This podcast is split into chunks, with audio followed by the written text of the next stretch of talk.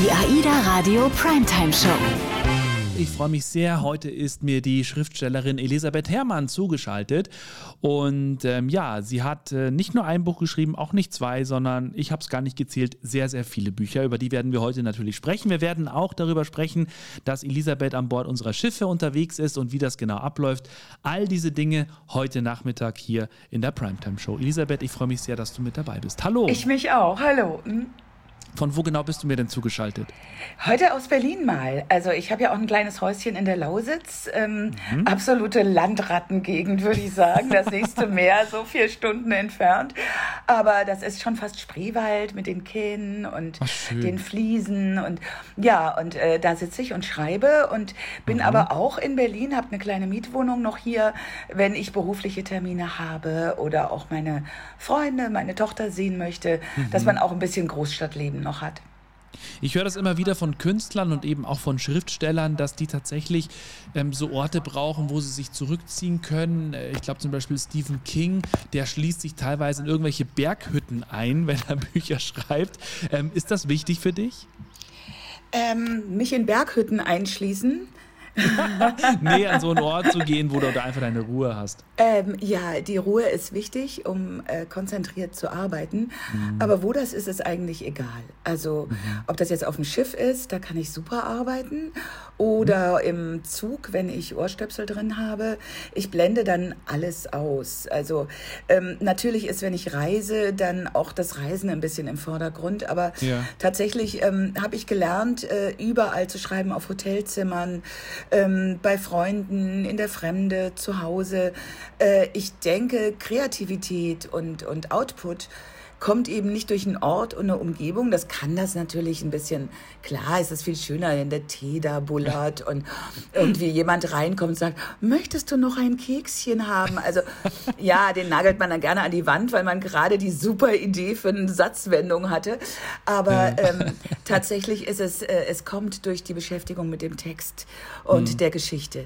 Und wenn man da drin ist und, und da arbeitet, dann, dann ist es eigentlich egal, wo man das macht. Ja. Wie kam das denn mit der Schreiberei? Weil du bist ja eigentlich eine gelehrte Bauzeichnerin, richtig? Ja, das stimmt. Aber das Leben äh, ist ähm, ja nicht vorhersehbar. Es ist viel geschehen seitdem. Ich bin ja auch erst seit zwölf Jahren Schriftstellerin, seit zehn Jahren hauptberuflich. Davor habe ich ja als Bauzeichnerin gearbeitet, als Fremdsprachenkorrespondentin. Ich habe in Bars, in Kneipen gejobbt. Ich habe studiert, ähm, mal mehr, mal weniger. Dann war ich beim Radio, dann war ich beim Fernsehen. Und irgendwann bin ich über eine Geschichte gestolpert und dachte, ja, die musst du aufschreiben. Und schreiben konnte ich schon immer gut. Also ja. das, das ist so mein Ding eigentlich. Also da, das hat mir auch beim Beruf immer geholfen. Also dass mhm. ich so, ja, schnell schreiben konnte, gut formulieren konnte. Also ja, das ist so mein Ding. Also andere ja. können wieder andere Sachen, irgendwie Makramee und Autofahren oder äh, Handwerken. Ich kann halt schreiben. Du hast gerade schon gesagt, Elisabeth, dass du ja schon immer so dieses gut äh, formulieren und schreiben, das war schon immer so dein Ding. Aber ein Buch zu schreiben ist ja doch nochmal eine andere Nummer. Oder ich habe es ja auch lange auf meiner Bucketliste gehabt. Ähm, war das bei dir auch drauf oder war das wirklich diese eine Geschichte, bei der du gesagt hast, jetzt muss ich schreiben? Ja, ja, ja, das war so. Mhm.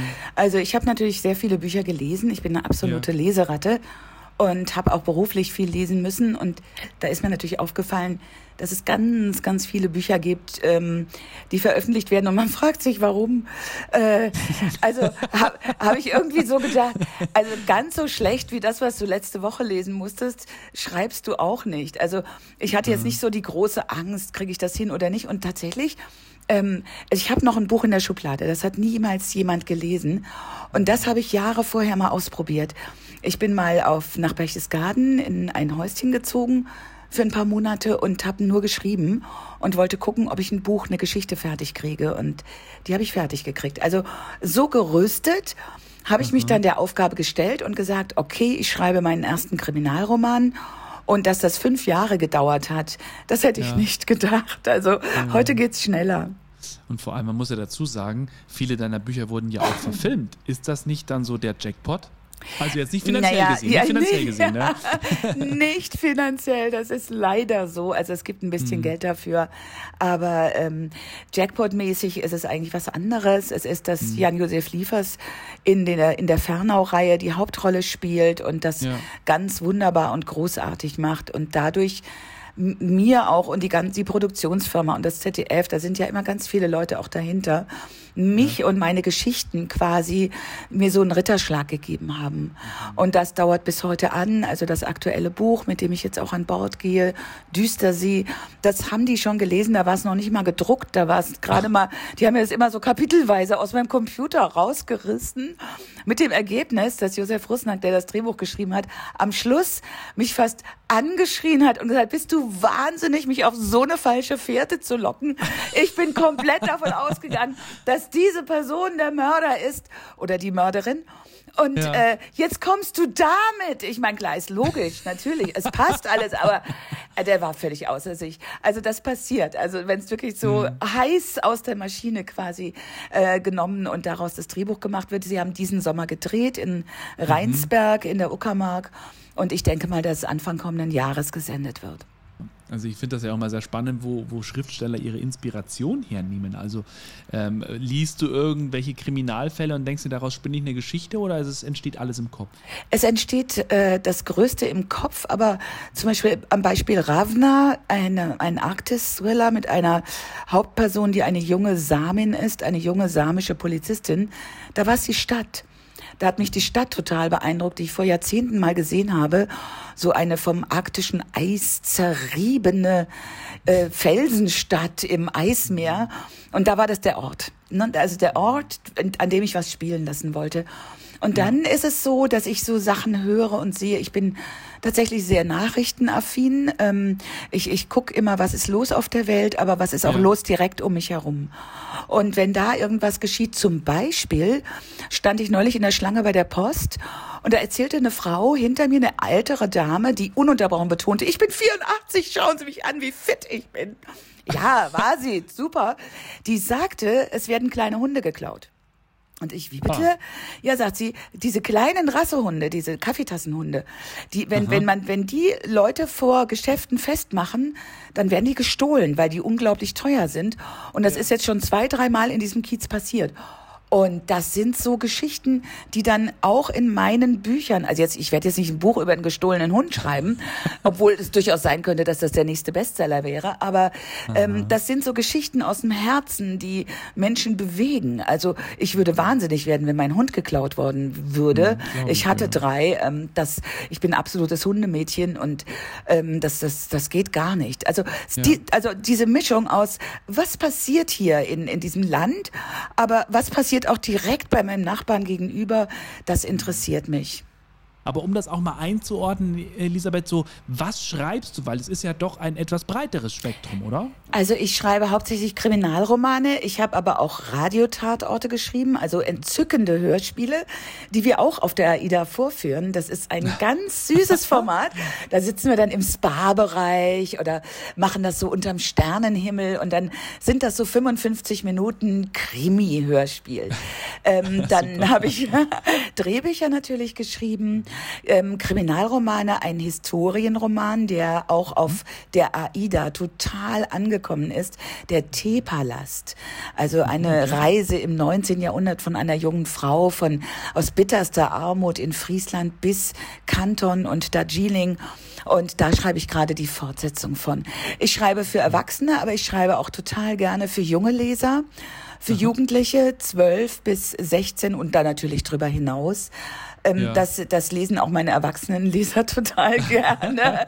so als Zwischenschritt, bis das, der nächste Fernau rauskommt. Ja, das mache ich so.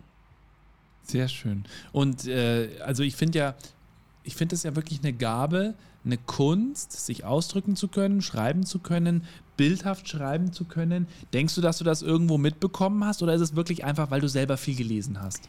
Ich weiß es ehrlich gesagt nicht genau, Thorsten.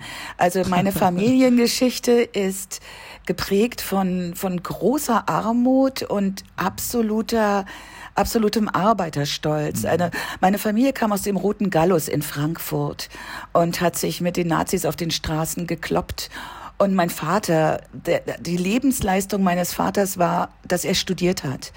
Mhm. Und er erzählte dann immer, dass seine Eltern ihn, also sein Vater ihn verprügelt hat, als er gesagt hat, er wolle studieren. Du willst ja. wohl was Besseres werden. Du willst einer werden im weißen Kittel. Das war das Ding. Ich weiß nicht, ich bin 100% sicher, dass in, der, in, in meiner Ahnenreihe Menschen sein müssen, die unglaublich kreativ sind und unglaublich aus, sich ausdrücken konnten und herzenswarm und gütig, gütig waren.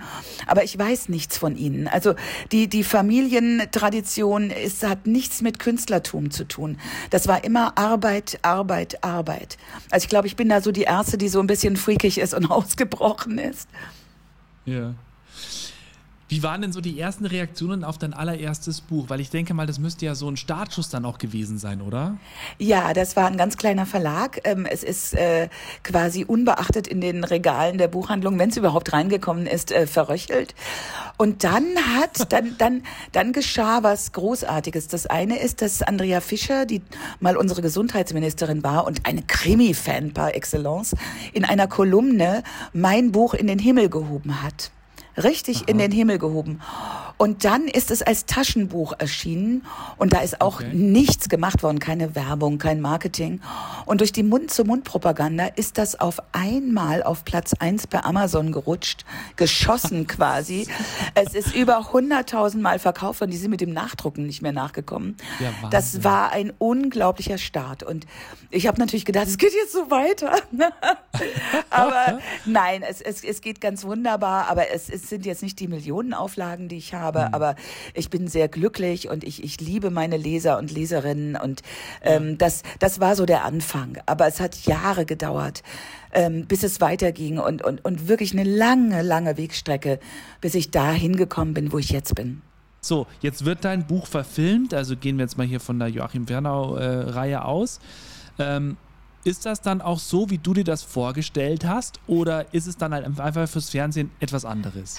Nein, es ist, es ist nie so. Das ist so. Also, erstmal, es ist ja so ein Buch 400, 500 Seiten und dann sollen da 90 mhm. Minuten rauskommen. Ähm, weil so zum Vergleich. Also, mein allererstes Buch, von dem ich ja gerade erzählt habe, das Kindermädchen, äh, 400 Seiten, Deutschlandradio Kultur will ein Hörspiel draus machen. Und ich ja. fühlte mich geadelt. Also großartig. Man hat es gelesen gelesen, man, man findet es toll. Und Wochen, Monate später bekam ich vom Redakteur eine Mail, ähm, möchten Sie denn gerne mal das Hörspiel lesen? Und ich sage, ja, natürlich. Ja. Und bekomme 28 Seiten ich, ich habe den Mund nicht mehr zugekriegt. Ähm, da war nichts, es war im Grunde genommen der vertonte Klappentext. Man mhm. muss äh, sagen, es ist ähm, die Geschichte da. Also die ist Aha. da und und äh, mit manchmal kommt der Zauber auch wenn ja. es groß, wenn Zeit ist für große Szenen. Aber meistens ist es so, dass tatsächlich die Geschichte im Vordergrund steht und dann Nebenfiguren verschwinden und mhm. diese schönen Dialoge und Fernau seine Mutter und deren ähm, Hauswirtschafterin oder Lebensgefährtin, genau weiß man das nicht, ja. ähm, dass er, ähm, dass diese schönen Gespräche und Dialoge, die kommen dann halt, die fallen dann halt der Schere zum Opfer. Ja. Aber ich meine, du bist ja auch Fernsehjournalistin, kannst du es nachvollziehen? Ja, es ist ein anderes Schon, Medium. Ja. Es ist mhm. einfach ein ganz anderes Medium und ähm, meine Bücher werden von 50 bis 100.000 Menschen gelesen, äh, mhm. ein Buch. Ähm, meine Geschichte im Fernsehen wird von acht, neun Millionen Menschen gesehen. Da ist kaum, das, da ist in die Leser ein Bruchteil. Das ist für den überwältigenden äh, großen Teil der Zuschauer was ganz Neues und was ganz Eigenes, was da zu sehen ist. Ja. Die vergleichen nicht mit dem Buch. Ich bekomme es nur immer wieder ab auf Facebook oder Instagram, wenn dann meine Fans mir schreiben und sagen, boah, wo ist Frau Freitagskatze geblieben? Ich habe die so geliebt. Warum ist sie nicht mehr da? Und ich sage, ich glaube, es war kein Platz mehr da. Jetzt bist du ja auch schon seit einer Zeit lang äh, für AIDA im Einsatz, äh, machst diese, diese Autoren-Lesereisen. Wie läuft das genau ab? Du sitzt auf der Bühne, liest vor, jetzt mal ganz salopp gesagt? Ja, ja, ja. Mhm. Also, ähm, wenn ich Glück habe im Theatrium, wir hatten ja tatsächlich auch ähm, Kreuzfahrten. Die erste Kreuzfahrt nach ähm, Corona habe ich auch mitgemacht. Das mhm. heißt, es ist ähm, ein, ein, größerer Abstand zwischen mir und dem Publikum, was ich sehr bedauere, ja. aber das äh, müssen wir einhalten und da bin ich auch sehr froh, dass AIDA da wirklich hinterher ja. ist, dass da keine Risiken eingegangen werden. Ich sitze da unten also über mir im Halbdunkel, die Zuhörer, Zuschauer und habe eine knappe Stunde Zeit, mein Buch und meine Geschichte vorzustellen. Mhm. Und dann lese ich die und erzähle auch ein bisschen. Das ist immer so eine schöne Mischung aus Lesestellen und Dingen, die zum Buch passiert sind oder von ja. den Dreharbeiten mit Jan-Josef Liefers und Stefanie Stappenbeck und ähm, Gudrun Landgräbe und äh, Matthias Habich, also diesen ganzen großen Stars, die, die ich da immer noch mit Ehrfurcht betrachte, wenn ich mal auf den Dreharbeiten bin. Ähm, und äh, dann ist es so, dass die Fragen meistens hinterher kommen. Also ich bin da noch am Rand ja. der Bühne, wer da noch was wissen möchte. Äh, es passiert sehr oft und das macht mich unglaublich stolz, dass mir dann Menschen an Bord begegnen, die sagen, Frau Herrmann, bei Ihnen war ich zum ersten Mal in meinem Leben auf einer Lesung. Und das hat mir so gut gefallen, das werde ich jetzt öfter machen. Wenn man so deine Bücher ansieht, da sind Kriminalromane dabei, da sind aber auch äh, historische Romane dabei, Konstanze und Konstante, Konstanze, die zwei Könige. Ähm, warum weg von diesem Kriminalroman? War das einfach mal so eine Phase oder was war das? Ähm, Konstanze, die beiden Bücher sind entstanden, weil ich ähm, seit meiner Kindheit verliebt in Friedrich den Staufer war und äh, da jedem vorgeschwärmt habe äh, von diesem unglaublich fantastischen Mann, und ähm, eines Tages hatte meine Verlegerin dann genug und meinte, ja, dann schreib doch mal ein Buch, aber nicht über Friedrich, sondern über seine Frau, über die wissen wir gar nichts. War ja eine ganz, ganz große Liebe, die da zwischen diesen beiden Außenseitern entstanden ist. So kam das.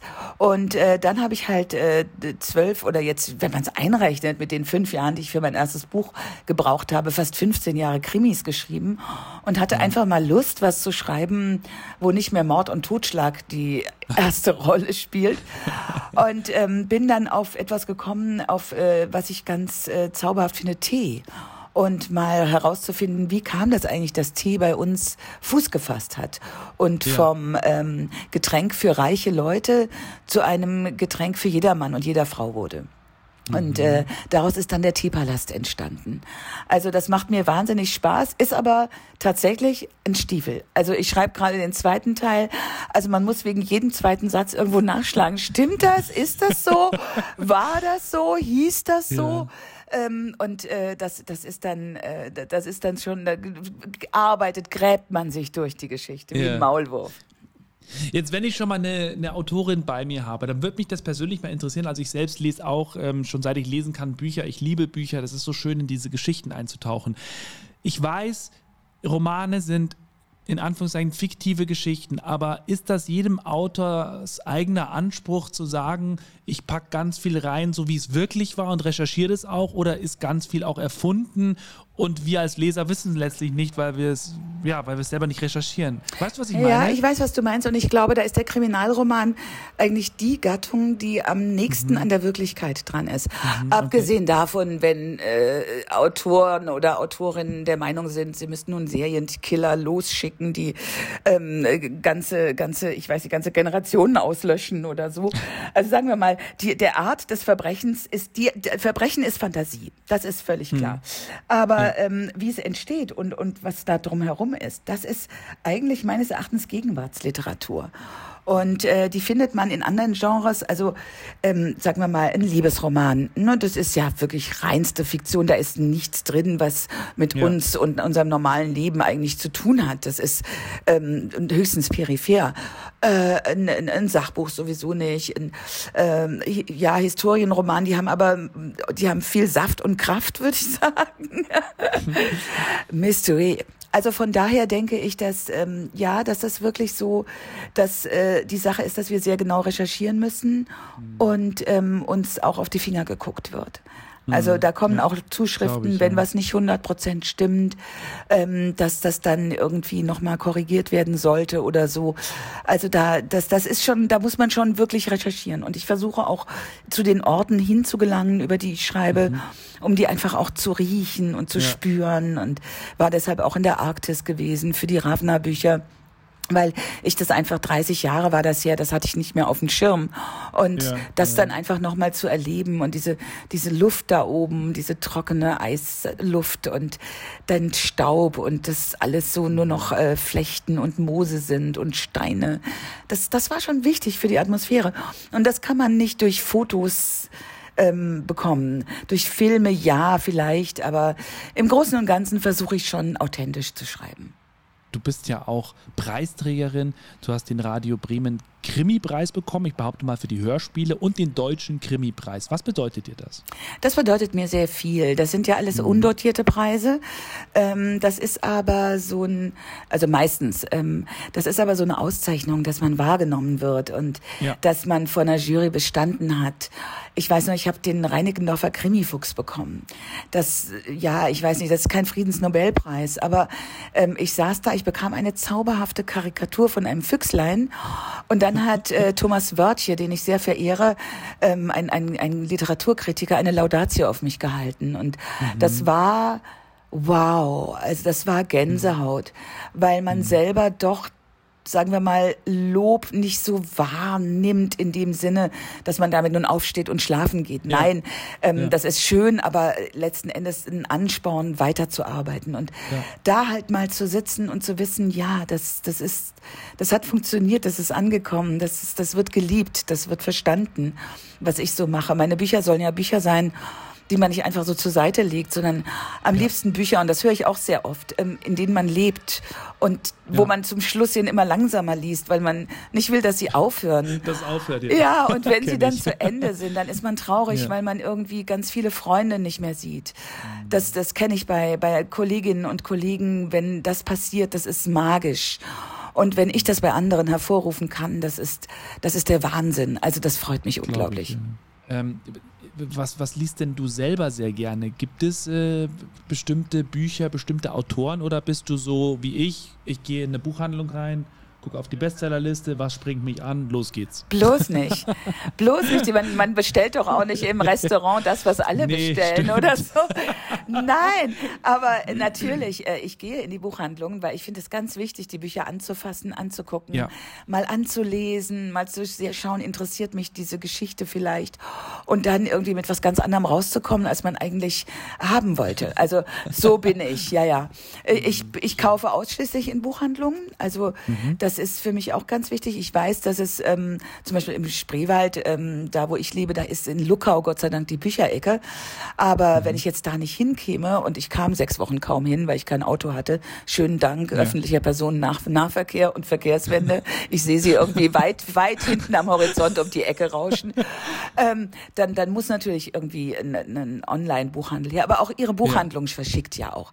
Also das nur als kleiner Appell, also die, die Buchhandlungen zu betreten, weil man betritt ein, ein, ein Universum, eine Milchstraße und jedes Buch ist ein Planet und eine Welt und ist ein Mensch, der zu einem spricht und da kann man sich eigentlich gar nicht mehr alleine fühlen Ja. oder traurig fühlen oder Richtig, ja. unverstanden. Man, man findet das, was man sucht, wenn man Bücher liebt. Das Schlimme ist, wenn ich in eine Buchhandlung gehe, ich, ich, ich, ich komme nicht raus ohne ein Buch. Das ist äh, schlimm in Wo Anführungszeichen. ist denn da, wollte ich gerade fragen, wo ist es schlimm? Ja, ach Gott. Schön. Äh, eine Frage habe ich noch zu, äh, zu deinen nächsten Wochen. Du bist ja ab 12. November an Bord von Aida Bella. Ja. Hältst dort Lesung, Lesungen. Worauf können sich die Gäste freuen, die mit dabei sind? Auf- die jetzt laut ah, aufschreien auf und sagen, mich. Juhu! Ich freue mich so. Also ich bin so aufgeregt. Ich finde das so toll. Ähm, es kommen Lesungen, selbstverständlich. Ich stelle meine Bücher vor und ich zeige meine Filme. Ich darf die zeigen. Das hat mir die Produktionsfirma gestattet. Das heißt, wir machen Kino unterm Sternenhimmel. Das ist fantastisch. Da gibt's immer Popcorn und äh, ich erzähle dann auch noch ein bisschen was dazu. Und wir machen die Hörspiele. Also das ist ähm, das ganze Programm eigentlich. Super. Ach Gott, Elisabeth, wir können noch über so viel reden, aber Ja. jetzt äh, gibt es am Ende tatsächlich noch eine kleine Tradition, die ich mit all meinen Gästen mache. Und zwar ist das Backboard oder Steuerboard. Ich nenne dir zwei Begriffe und du sagst mir einfach, was du lieber magst. Okay, jo? okay. Erste ist schon eine Herausforderung. E-Book oder richtiges Buch? Richtiges Buch. ich gebe zu, ich habe ein E-Book auch, auch, muss ich laut dazu sagen, weil ich da einfach ganz viele Bücher drin habe und du das relativ schnell hast, ne? gar keine Frage. Aber ich bin trotzdem, ich brauche auch immer wieder mal feste Bücher. also ich gehe immer an Bord der AIDA mit absolutem Übergepäck, weil ich zehn Bücher dabei habe.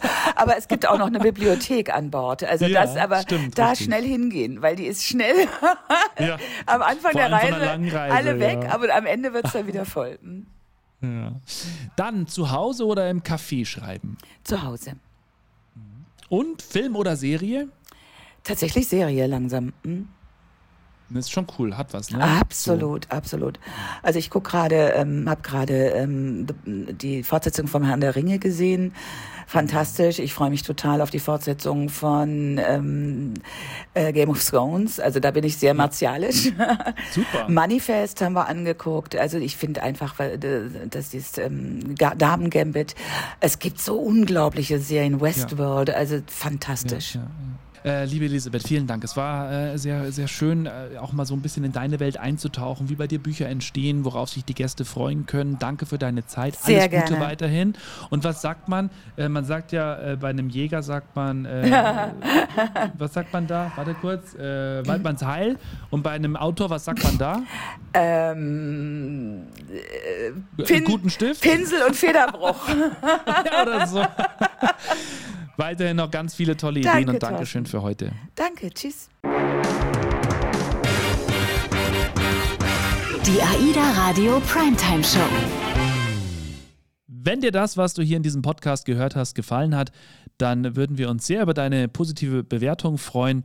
Und wenn du denkst, dass auch andere Gefallen daran finden, an diesem Podcast und an den Themen und Gästen darin, dann empfehle den Podcast gerne weiter. Du kannst natürlich auch gerne live reinhören auf aidaradio.de über den Livestream deutschlandweit über DAB Plus oder über die Radio-App. Bis zur nächsten Folge.